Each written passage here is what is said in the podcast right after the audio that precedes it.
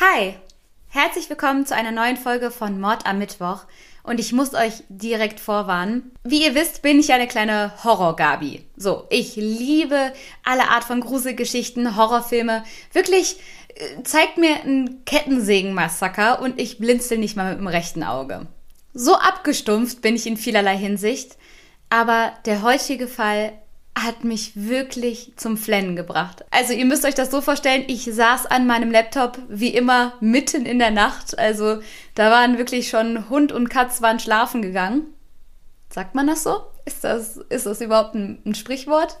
Auf jeden Fall ähm, alle am Pen, Lucia am Laptop. Und wie Justin Timberlake so schön gesagt hat, Cry Me a River. Also ich habe wirklich Rotz und Wasser geheult. Ein, ein Stausee habe ich in meinem Zimmer produziert und Wieso?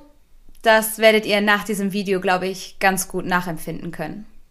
Wenn ihr mehr von Mord am Mittwoch wollt, also mal so ein Mord am Sonntag vielleicht oder ein Mord am Montag, irgendwas zwischendurch, dann lasst mir doch gerne ein Abo da und jetzt geht's ab in die Geschichte. Tom Hawks ist 57 Jahre alt und hat in seinem Leben schon viel erlebt. Er hat viel gemacht, er hat viel gearbeitet, viel trainiert, Fitness ist seine große Leidenschaft und vor allen Dingen war er gerne auf dem Meer unterwegs. Er wird von allen als sehr großer und athletischer Mann beschrieben. Manche nennen ihn sogar einen richtigen Bären. Er ist gefühlt zwei Meter groß und zwei Meter breit. So wird er von den meisten gesehen. Also ein sehr durchtrainierter Typ, der immer gut gelaunt ist, immer freundlich, mit dem man immer eine gute Zeit haben kann. Toms erste Ehe ist damals in die Brüche gegangen und seitdem ist er alleinerziehender Vater von zwei Söhnen. Seine Söhne heißen Matt und Ryan. Auch wenn es für alleinerziehende Eltern oft nicht so leicht ist, alles unter einen Hut zu bekommen, also Job, Kinder, Familie, vielleicht gleichzeitig noch auf der Suche nach einem Partner zu sein, sagen die Söhne trotzdem, dass sie immer eine glückliche Kindheit hatten. Tom war ein Veteran beim Militär und hat als Bewährungshelfer gearbeitet. Also er hat sehr gerne mit anderen Menschen gearbeitet, hat immer versucht, anderen Menschen zu helfen und sie wieder auf die richtige Bahn zu befördern. 1986 gibt's dann die große Wendung in Toms Leben. Er lernt nämlich Jackie kennen und ist sofort über beide Ohren verliebt. Jackie war auch schon mal verheiratet. Sie hat damals ihren ersten Ehemann bei einem Motorradunfall verloren, den sie selber nur knapp überlebt hat. Höchstwahrscheinlich war dieser Unfall auch der Grund dafür, dass Jackie keine Kinder bekommen kann. Doch als Tom und Jackie sich dann kennen und lieben lernen, werden die Söhne von Tom praktisch wie Jackies eigene Söhne. Ich glaube, die Beziehung ist deswegen auch so gut gelaufen, weil Tom und Jackie einfach sehr ähnliche Interessen haben. Sie lieben beide Fitness, sie lieben beide das Meer, sie haben dieselben Ziele im Leben und ich glaube, das ist halt voll wichtig, wenn du einfach mit deinem Partner auch so in die Zukunft gucken möchtest, dass du da so dieselben Vorstellungen hast und der eine äh, sich jetzt nicht am Nordpol sieht, während der andere lieber nach Afrika ziehen möchte. Ja, äh, wieder ein ganz schwaches Beispiel, aber ihr wisst, was ich meine. Wie gesagt, spielt Fitness für beide eine sehr große Rolle und ich muss wirklich sagen, das war echt ein attraktives Pärchen. Also selbst später, als sie dann ein bisschen älter waren, sexy, einfach sexy die beiden, immer athletisch, immer gut trainiert, immer schön gebräunt. Ich muss sagen, die sahen wirklich toll aus. Tom war sogar richtiger Bodybuilder und hat mal einen Preis im Armdrücken gewonnen. Fand ich einen ganz witzigen Side-Fact so. Wer kann das schon von sich behaupten? Drei Jahre später ist dann direkt die Hochzeit und wie gesagt, Ryan und Matt, die Söhne von Tom, sehen Jackie schon bald als Mutter an. Die Familie liebt es zu reisen. Also die sind alle abenteuerlustig, die unternehmen unglaublich viele Sachen und vor allen Dingen lieben sie das Meer. So fast jeder Urlaub hat irgendwas mit dem Meer zu tun, egal ob sie jetzt auf dem Schiff sind oder an der Küste campen oder sowas. Es muss unbedingt was mit Wasser zu tun haben und davon machen sie wirklich viel. Also wirklich viele Urlaube, Reisen. Die lieben einfach Abenteuer und sind immer irgendwie unterwegs. Das größte Ziel von Tom und Jackie ist eine frühe Rente. Also das war den beiden schon immer klar. Wir wollen früh mit der Arbeit aufhören, wir wollen uns früh leisten können, in Rente zu gehen und dafür haben sie wirklich hart gearbeitet. Als Jackie 47 und Tom 57 Jahre alt ist, zahlt sich die Disziplin und das jahrelange Sparen und die ganzen Überstunden und die viele Arbeit endlich aus. Die beiden können wirklich in Rente gehen.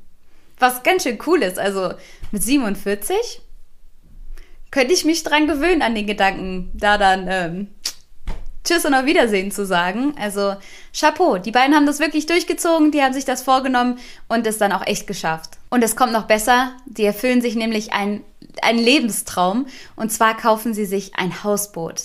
Ein 17 Meter langes, wunderschönes Hausboot, welches sie dann The Well Deserved taufen. Also das Wohlverdiente. Und das finde ich voll den schönen Namen, weil es passt ja so gut. Die haben so sehr darauf gespart und darauf hingearbeitet und ja, die zwei haben es sich verdient. Was soll man sagen? Von ganzem Herzen sei es ihnen gegönnt. Das Hausboot ist dann auch wirklich der ganze Stolz der beiden. Also das ist wunderschön. Das hat zwei Schlafzimmer, zwei Bäder, es hat zwei Decks und die beiden sind auch immer so am Werkeln. Also sie sind immer noch was am Verbessern. Hier und da wird nochmal gestrichen und renoviert und aufgeputzt. Es ist einfach so ein richtiges, so ein richtiges Herzensprojekt. So schaffen sie es dann auch, den Wert des Bootes mega zu steigern, einfach weil sie da so viel Arbeit noch reinstecken und so viel noch verschönern und verbessern, so dass es ein richtiger Schatz ist.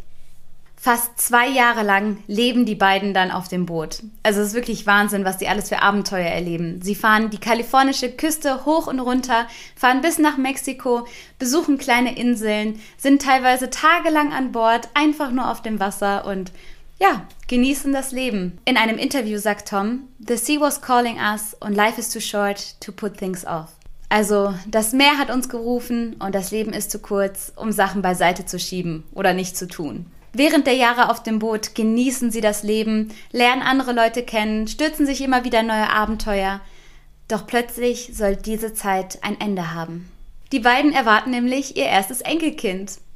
Die zwei sind überglücklich und ihr müsst euch vorstellen, also das Meer und das Boot, das war deren gesamter Traum, die gesamte Leidenschaft, aber in der Sekunde, wo sie hören, dass einer der Söhne sein erstes Kind bekommt, werfen sie alles über Bord und sagen, okay, wir wollen jeden Schritt, jede ersten Minuten unseres Enkelkindes miterleben.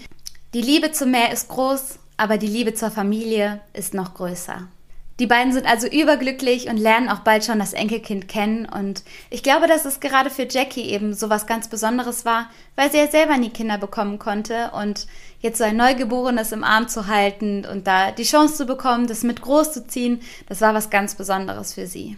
Der Entschluss war also schon bald gefasst. Das Boot muss verkauft werden und die beiden möchten zurück nach Arizona, zurück zur Familie ziehen. Die beiden überlegen ein bisschen hin und her, entscheiden sich aber dann dagegen, einen Makler mit einzuschalten. Einfach weil sie die Sorge haben, dass das dann kompliziert ist oder man sie über den Tisch zieht mit der Provision oder sowas. Und so schalten sie dann selber in einem Bootsmagazin Werbung für ihr Boot. Sie verlangen 430.000 Dollar, was wirklich eine Menge ist. Aber wie gesagt, die haben eben ganz viel Mühe und Herzblut in dieses Boot gesteckt und es ist nun mal ein richtiges Haus auf dem Wasser sozusagen. Von daher ist der Preis, glaube ich, gerechtfertigt und es melden sich auch schon bald jede Menge Interessenten. Im November 2004 machen Jackie und Tom dann einen letzten Boottrip nach Catalina Island. Also sie wollen das Boot nochmal feiern, sie wollen nochmal diese Abenteuer zu einem Abschluss bringen, die letzte Zeit nochmal Revue passieren lassen, über alles sprechen, anstoßen und einfach noch ein letztes Mal das Hausboot genießen. Außerdem wollen sie feiern, dass es jemanden gibt, der das Hausboot kaufen möchte. Sie wollen den Deal feiern. So verabschieden sich Tom und Jackie also für ein weiteres Abenteuer auf See. Doch schon bald kommt ein ungutes Gefühl auf bei allen, die an Land zurückgeblieben sind. Denn Tom und Jackie melden sich nicht mehr. So gar nicht. Und das ist sehr ungewöhnlich für die beiden, denn egal wie lang die Reise war, egal wie weit sie von zu Hause weg waren, sie haben alles immer mitgefilmt, haben der Familie Videoausschnitte geschickt und Fotos und E-Mails geschrieben oder angerufen, so dass man immer wusste, wo die beiden sich gerade aufhalten. Und dass da auf einmal komplette Funkstille war, das war sehr ungewöhnlich. Irgendwann findet man das Boot dann im Newport Beach. Und es ist ganz verlassen. Außerdem wirkt es seltsam. Also auf dem Boot herrscht jetzt kein Chaos. Also es sieht auch nicht aus, als wäre da jemand eingebrochen oder hätte was geklaut oder verwüstet. Aber manche Sachen lagen nicht an ihrem Platz, manche Sachen lagen irgendwie random auf dem Boden rum. Einfach so, dass man denkt, hm, das passt jetzt irgendwie nicht zu Jackie und Tom. Die haben sich immer so viel Mühe mit dem Boot gegeben. Warum liegen die Sachen hier ohne Grund so rum? Warum ist es so ein bisschen unlogisch angeordnet hier? Schnell versucht man, die letzten Tage von Tom und Jackie ein bisschen zu rekonstruieren und bald kommt man darauf, dass sie ja das Boot übergeben wollten, dass sie ja einen Interessenten gefunden hatten für das Boot und man vermutet, dass bei der Übergabe irgendwas passiert sein muss. Natürlich kommt jetzt die Frage auf, wer sind die neuen Besitzer? Wer wollte das Boot kaufen? Und schon bald meldet sich eine junge Frau, Jennifer DeLeon. Sie sagt der Polizei, mein Ehemann Skylar und ich, wir haben das Boot gekauft. Wir haben alles abgewickelt, sie haben die Papiere unterschrieben, wir haben das Boot bar bezahlt, in genau dem Betrag, den sie haben wollten. Das mit der Transaktion hat alles super geklappt. Und dann sind Tom und Jackie verschwunden. Ich glaube, die wollten nach Mexiko oder so. Keine Ahnung. Auf jeden Fall ähm, wissen wir es nicht. Langsam wird das ungute Gefühl auch ein bisschen größer. Es gibt zum Beispiel keine Aktivitäten bei der Bank, was ja sehr ungewöhnlich ist, weil wenn Skylar und Jennifer in Bar bezahlt haben, dann müsste man das Geld jetzt bald ja mal einzahlen. Man läuft ja nicht einfach mit 430.000 Dollar in Bar so durch die Gegend. Also, mache ich jetzt jedenfalls nicht. Ich weiß nicht, was ihr so tut in eurer Freizeit, aber da war die Polizei schon sehr suspicious. Die große Frage ist jetzt, was ist passiert? Und haben Jennifer und dieser Skylar was damit zu tun? Um dieser Frage ein bisschen auf den Grund zu gehen, müssen wir uns die Personen erstmal angucken. Skylar DeLeon ist ein junger Mann, der damals in sehr schweren Verhältnissen aufgewachsen ist. Seine Mutter verlässt den Vater damals, als Skylar zwei Jahre alt ist. Der Vater ist Drogenhändler. Die Trennung und die Umstände haben ihn sehr frustriert und diesen Frust und diese Wut hat er immer an seinem Sohn Skylar ausgelassen. Es gab Bestrafungen für fast alles. Also egal was Skylar getan hat, egal was er versucht hat, sein Vater war unzufrieden mit ihm, sein Vater hat ihn bestraft. Und das konnten Sachen sein wie, dass Skylar die Haare nicht richtig gekämmt hat oder dass er einen Pickel auf der Nase hatte, wie jeder Pubertierender oder dass er irgendwie die Fingernägel gekaut hat. Das alles war Grund genug für Skylers Vater, ihn zu schlagen oder ihm Zahnstocher unter die Fingernägel zu schieben. Außerdem drängt der Skylar irgendwann zu einer Karriere als Kinderdarsteller. Skylar spielt als Kind also unter anderem zum Beispiel bei Power Rangers mit. Und später sagt er, dass er das nicht für sich gemacht hat, sondern gemacht hat, um seinen Vater stolz zu machen und gehofft hat, endlich ein bisschen Bestätigung zu bekommen dass es der Traum des Vaters war und nicht sein eigener. Später geht Skylar auch mal zum Militär, genauer gesagt zur Marine, aber dort hält es nicht lange aus. Also nach zwei Wochen ist seine Karriere dort auch schon wieder beendet. Und so läuft es eigentlich immer weiter. Ich habe einen Podcast gehört, da ist das ganz gut beschrieben worden.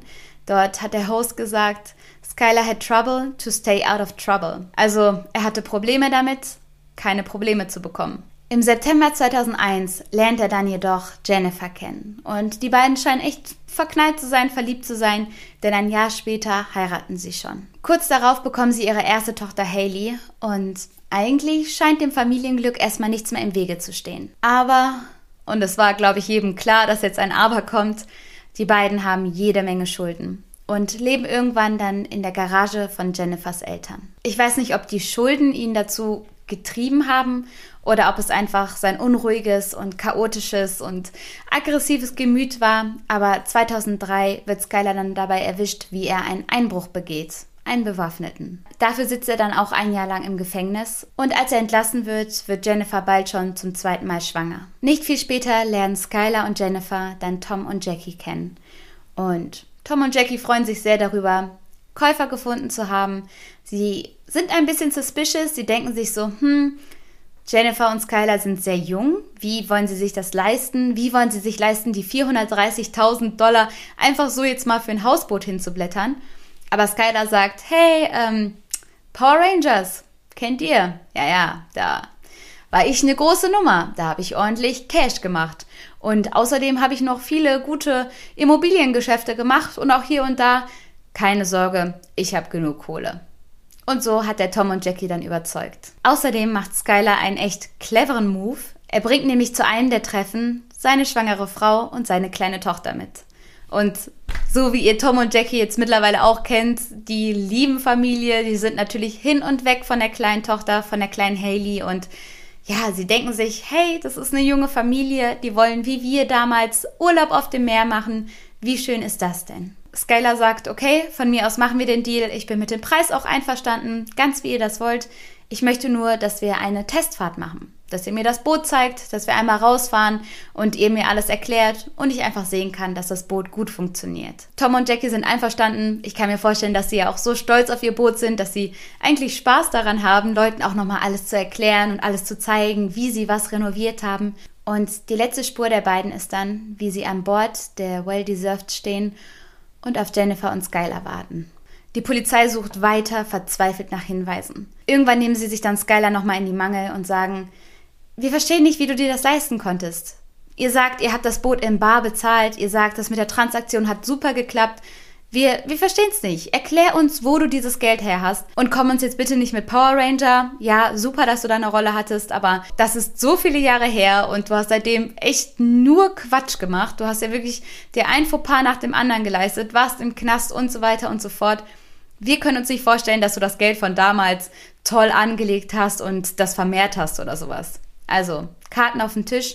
Skylar, womit hast du bezahlt? Skylar habe darauf dann sowas geantwortet wie, okay, ihr habt mich erwischt. Ähm, ist jetzt nicht so das Power Ranger Geld gewesen, was ich da auf den Tisch gelegt habe, sondern ich habe das Geld von Drogenverkäufen und noch von dem Einbruch, für den ihr mich damals verknackt habt. Der Einbruch, genau, da habe ich noch das ganze Geld her. Und dann denkt sich die Polizei, okay, ist natürlich illegales Geld, ist natürlich nicht super, aber er scheint wirklich ehrlich zu sein. Außerdem legt Skylar dann den Kaufvertrag auf den Tisch und als sich die Polizei den anguckt, scheint alles legal zu sein. Das ist originales Papier, überall sind Unterschriften drauf. Es scheint erstmal keine Probleme zu geben. Doch als man das Dokument genauer analysiert, fällt plötzlich auf, dass bei der Unterschrift von Jackie ein S fehlt. Sie heißt Jackie Hawks, hat aber selber mit Jackie Hawk unterschrieben. Also sie hat ihren eigenen Namen falsch geschrieben. Und dann hat jemand nachträglich ein S hinzugefügt, damit es nicht auffällt. Und ich weiß nicht, ob sowas einfach passieren kann, aber eine Unterschrift geht ja sowas von automatisch, dass man sich da verschreibt. Das kam allen sehr komisch vor. Außerdem wurde auf dem Dokument ein Alonso McCain, probably falsch ausgesprochen, als Zeuge angegeben. Und das war so der Moment, wo alle so waren, so, hä, wer ist denn jetzt Alonso? Wo kommt er jetzt her? Ähm, wo war Jennifer? Sollte sie nicht mit an Bord gewesen sein? Warum ist sie jetzt nicht der Zeuge? Und dann kommt sogar noch dazu, dass Tom und Jackie Skylar anscheinend die volle Vollmacht über ihre Vermögen gegeben haben.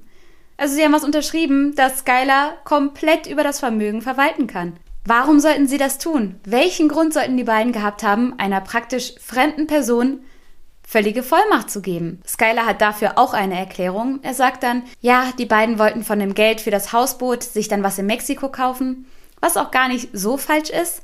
Aber er sagt dann, sie hätten ihn darum gebeten, das Geld sozusagen zu verwalten, weil er Kontakte nach Mexiko hätte und ihnen da irgendwie helfen könnte.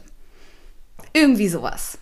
An der Stelle habe ich hier in meinen Notizen übrigens nur noch suspicious stehen. Also einfach nur suspicious. Mittlerweile sind ein paar Tage vergangen und die Medien und die Polizei wird langsam nervös. Und so spricht dann Ryan, der eine Sohn von Tom und Jackie, in den Medien aus und fragt nach jeden Hinweisen und vor allen Dingen danach, ob man seine Eltern oder deren Auto irgendwo gesehen hat, weil das Auto ist genauso wie die beiden verschwunden und könnte möglicherweise auch viele Hinweise mit sich bringen. Und dieser Aufruf hat tatsächlich funktioniert, denn nicht viel später bekommen die Behörden einen Anruf und jemand sagt, hey, ähm, das Auto, was ich gerade hier in den Nachrichten gesehen habe, das steht hier vor meiner Haustür. Das äh, ist dasselbe Auto. Kommt schnell mal vorbei.